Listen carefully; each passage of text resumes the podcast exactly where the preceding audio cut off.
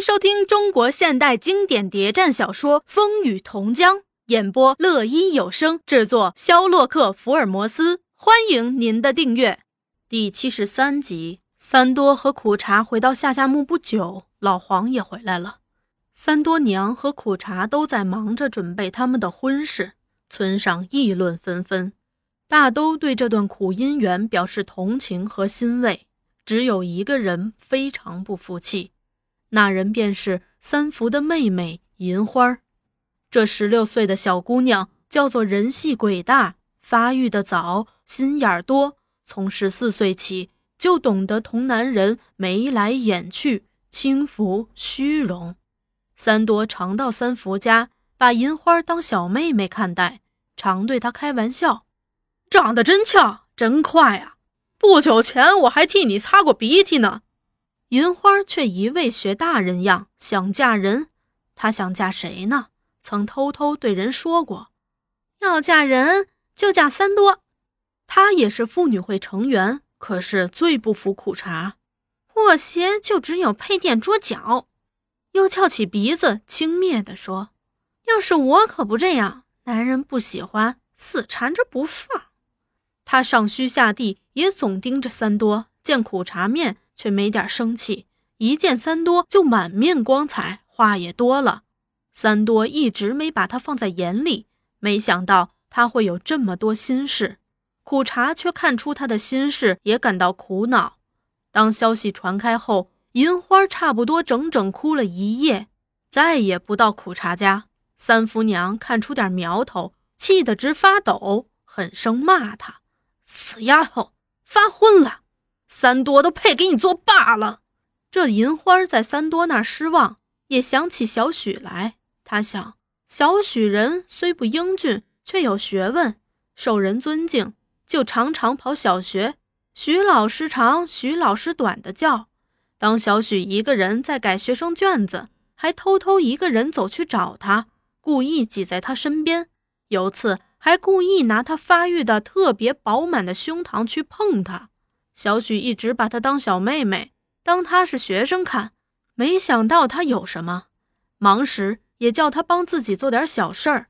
她一得意就对外说：“徐老师对我有意。”这话被一个姐妹伴儿听见了，便警告她：“这话可不许乱说，人家早有对象了。”“谁呀？”“这村上早就传开了，只有你一个人还在鼓里，不是别人，就是杏花。”是徐老师的干娘三多娘、干嫂子苦茶做的主，这一下又把银花气坏了。她哭着说：“我的命怎么这么苦呀？”从此对三多一家还有杏花意见很深。连日来，老黄、三多、小许都忙着开会，有时苦茶也被吸收来做汇报，主要是总结大同的工作。老黄对这次工作非常满意。认为路线一对，工作就能铺开。真是当时的形势特别好，不是党在找群众，而是群众在找党。不过他又给自己提出了新的问题：怎样有计划来经营青霞山？群众一向把青霞山作为衣食父母，却没有建立根据地的思想。现在有了条件了，山这边是我们的人，山那边。也是我们的人，为什么我们不进一步把青霞山管起来？平时可以开点荒，种点粮食，甚至于搬一部分人上去住，一有事儿就不用耽误了。他反复的宣传了这种思想，说的兴头十足，叫那三多、小许也是热乎乎的。会后，老黄又和三多上了山，从下夏墓到青霞寺中间有个叫炭窑的地方。有不少窑棚，每年到了烧炭的季节，下下墓的人上了山砍了柴，就在这儿烧炭，烧完了才挑回村。那些采生草药的也大都把炭窑当中心站。平时他们三三五五背着背箩、砍刀、铁锹、麻绳，上到高山野林去采药，入夜就回到炭窑。因此，炭窑这个地方平时也有不少人来往。只是没人想把它建成一个新村。老黄和三多来到炭窑，每年我们的人到这儿有多少时间？两三个月的样子，就住在这儿。烧炭时就住这儿，烧完了就回去。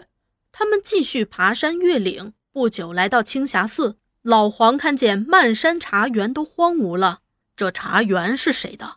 是寺产。这青霞寺从前住了许多人，种了大片茶园，听说收入很大。从青霞闹匪，尼姑星散，采茶工人不敢住了，这茶园就没人管了。村上的人也不来采茶了，从来没人来过。老黄从一棵茶树摘下几片嫩叶，放在口中嚼着，好茶呀！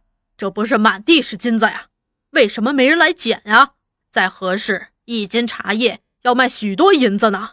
那银子你们却白白的给他丢掉了。他顺手在地上抓起一把泥土，把它捏碎，闻着这儿的土壤可以种什么？从来没人在这儿种过东西，不知道啊。水源怎么样？水源不缺，山泉很多啊。为什么不开点荒来种点番薯啊？没人试过呀！